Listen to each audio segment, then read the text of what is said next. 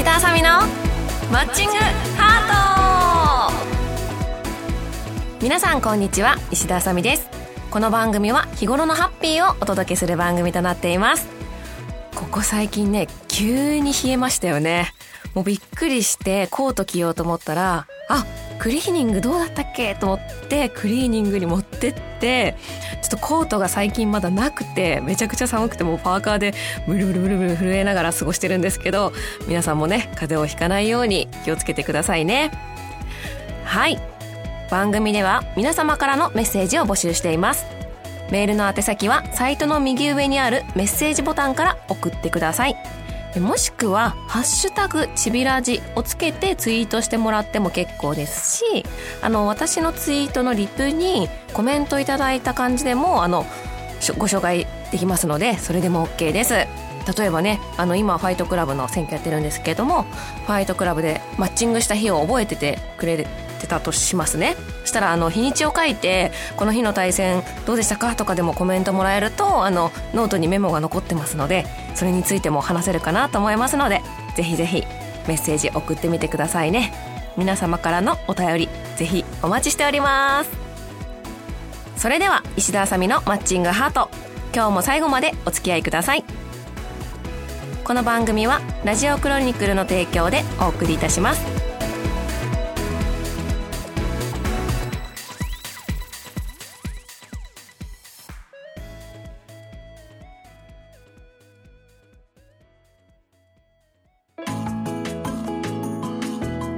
はいこのコーナーは私がお便りを紹介していくコーナーとなっております。よろしくお願いします。はいなんかちょっと入りがおかしかったなと思ったんですけど。このコーナーはね、コーナー今言ってなかった。言ってないですよねいいです、いいです。ここは使わせていただきます。はいちょっとね、あの入りがちょっと久しぶりなんでおかしかったんですけどまああんまり気にしないでくださいはいあの皆様からいただいたお便りを紹介していくコーナーとなっています今回もねいろんなお便りが届いてますのであのちょっと紹介していきましょうはいちょっと最近久しぶりだからちょっとなんかおかしいな まあいいか。とりあえずでは行きたいと思います。一つ目ですね。ラジオネームキュインさんからお便りいただきました。ありがとうございます。朝ちびこんにちは。お元気ですか？あのキュインです。あいつです。麻雀ファイトクラブ選抜戦急に始まりましたね。鳥間筆頭4連覇狙いますよ。年のせいか半チャン打つのがしんどいです。長いので笑いって書いてますね。えー、普段は様ばかりしか最近してませんが、選抜戦は半チャンメインでやらないと票が稼げないので、しぶしぶやってます。とのことですね。また3まで同卓したいです。今度狙ってみますよ。ラジオ番組よくわからないけど、何か質問した方がいいのかなって言いながらしてくれたんですね。ありがとうございます。麻雀の質問でもしてみますかと。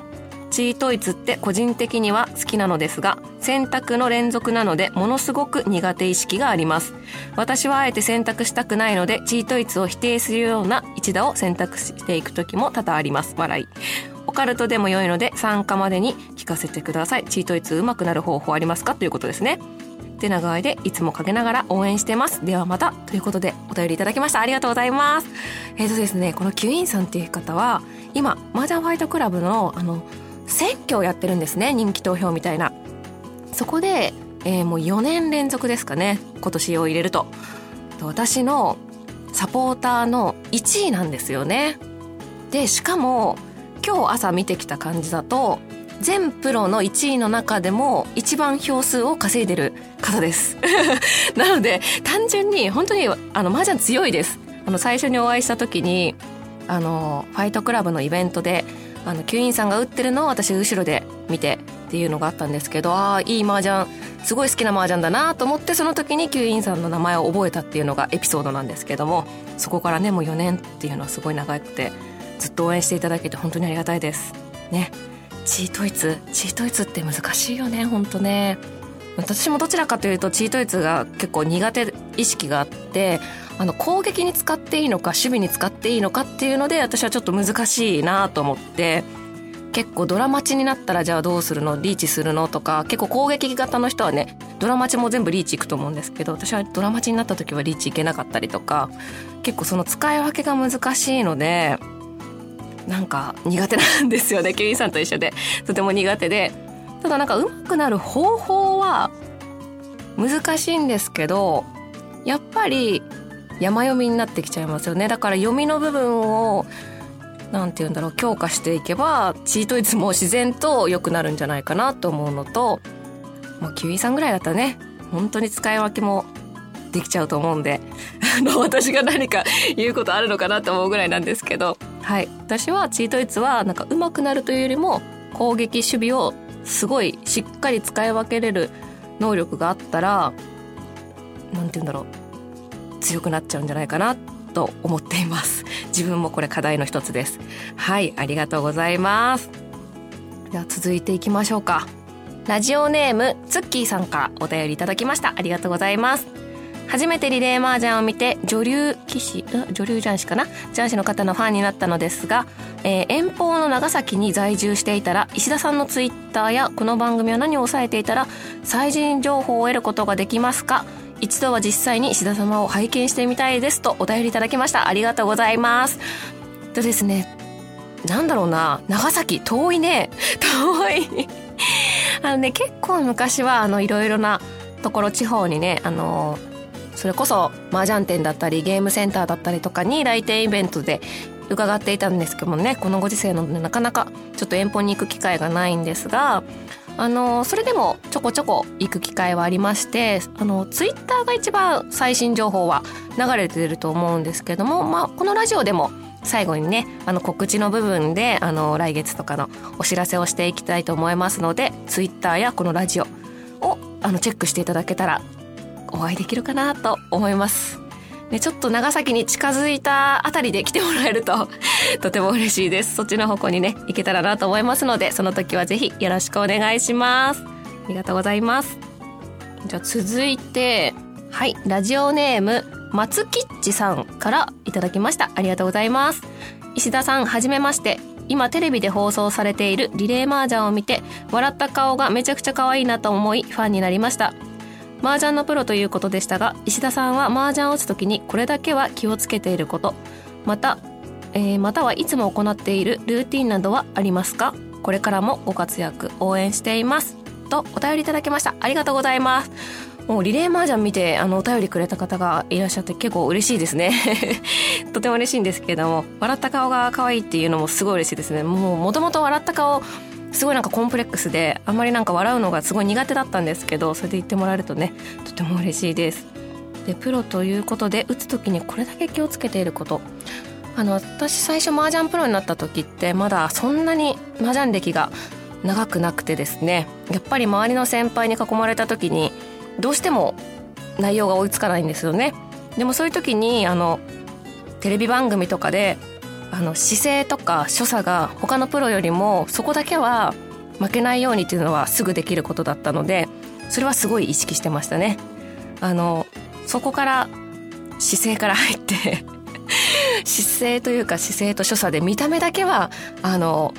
周りと何らね大丈夫っていうぐらいのところはすごい意識してました。自然となんか姿勢よく麻雀してると内容もやっぱり頭に入ってくるので集中力もね増しますしこれは結構おすすめだなと思います。最初のうちになかなか追いつかないって時でもやっぱりピッと背筋を伸ばしてあのー、所作も気をつけていると麻雀の内容も追いついてくるんじゃないかなと思いますのでおすすめです。ちなみにあのルーティンは作らないようにしています。リーグ戦とかでルーティンを作ってしまうともしそれができなかった時にああ今日これするの忘れちゃったよって結構後悔することがあるんじゃないかなと思うのでなるべくそういうのは作らないようにしています。はいお便りありがとうございました。最後にですね、えー、ラジオネーム小勢ファンさんからちょっと言いづらいな、小ゼファンさんから、えー、いただきました。ありがとうございます。リオリオの大冒険、かっこ遊戯王で、あさみ P がベストパー、えー、ベストパートナーになってましたよ、といただきました。はい。あ、これ、麻雀遊戯王の YouTube ですね。私も見ました。リオちゃんがね、女流プロ何人かを挙げて、いろんなお題の中でどんどん消えてって 最後に残った人がベストパートナーってやつですよね。はい。あのー、リオちゃんのミスパーフェクトのベストパートナーになれてね、すごい嬉しいです はいあの麻雀遊戯王ね私も出てますのでぜひぜひ見てみてください。はいこんな感じかな。はいでは以上お便りのコーナーでした。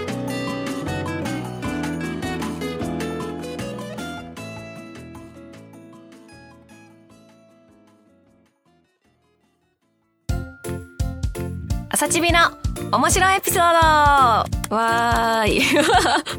このコーナーはね、ね、新コーナーとなります。えー、私のいろいろなエピソードを紹介していくコーナーとしました。勝手に。で、えー、第1回目の今回はですね、高校時代の面白エピソードを紹介していこうと思います。えー、高校生ね。どんな高校生だったかな？みんなどんな高校生だと思ってるかわかんないけど、結構ね、優等生だったんですよ、私。あの、学校自体は、なんて言うんだろう。あの、男の子が多くて、しかもあの、運動、スポーツの、あの、推薦とかできてる男の子が多くて、結構みんな周りやんちゃだったんですよね。でその中に女の子がいるんで、なんだろう。勉強をしっかりして、見た目は スカートとか短くしてても、あの、成績がいいからあんま怒られないっていうのを狙ってこうっていうので、あの、成績だけは常にいい成績を取って、あの、化粧とか スカートを短くしたりとかは、あの、やってて、なかなかあんま怒られないように、その、勉強で頑張ってたっていうのが高校時代なんですけども、そんな高校時代、結構いろんなことがありまして、なんだろう、自分のことはもちろんいっぱいあるんですけども、周りのすごい面白かったことをちょっと紹介したいなと思って、今回、あの、話したいと思います。まず最初にですね、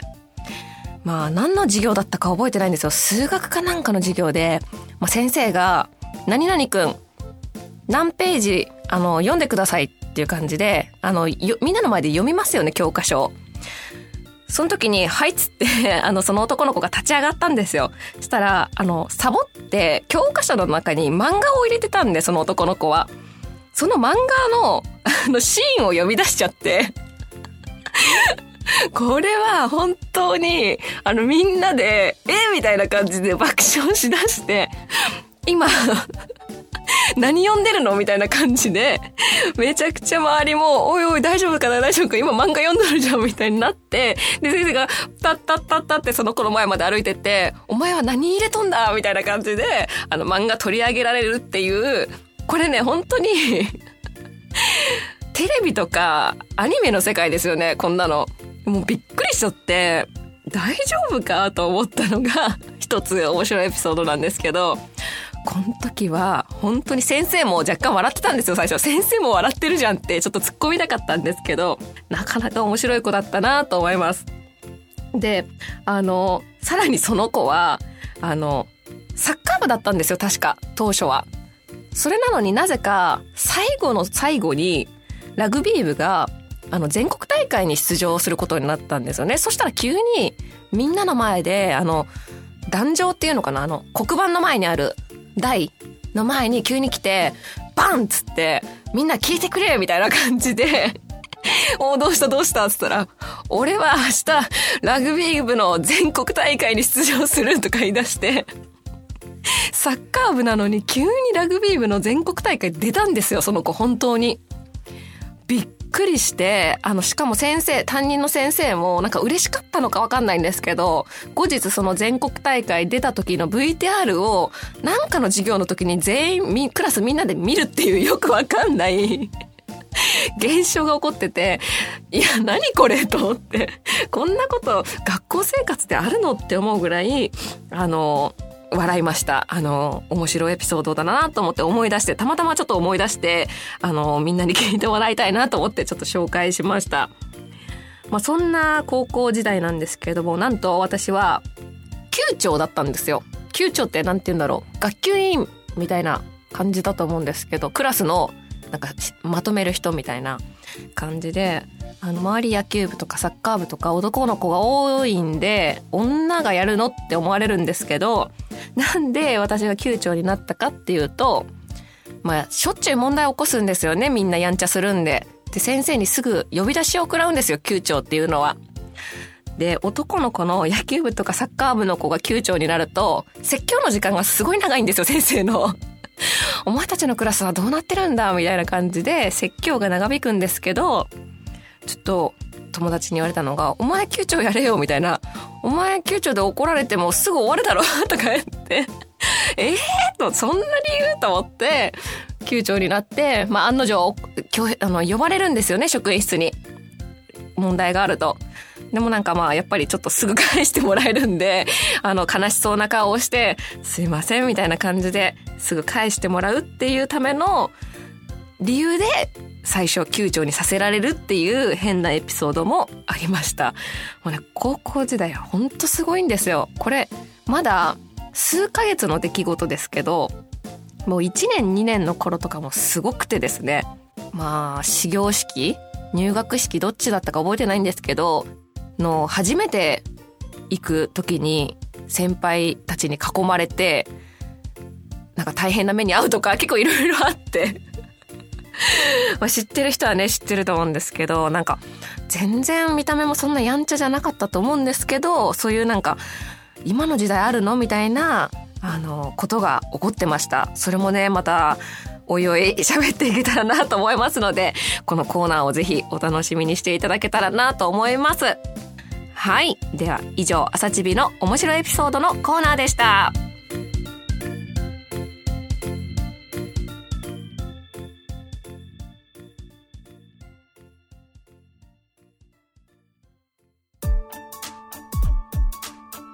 石田あさみのマッチングハート。そろそろエンディングのお時間です。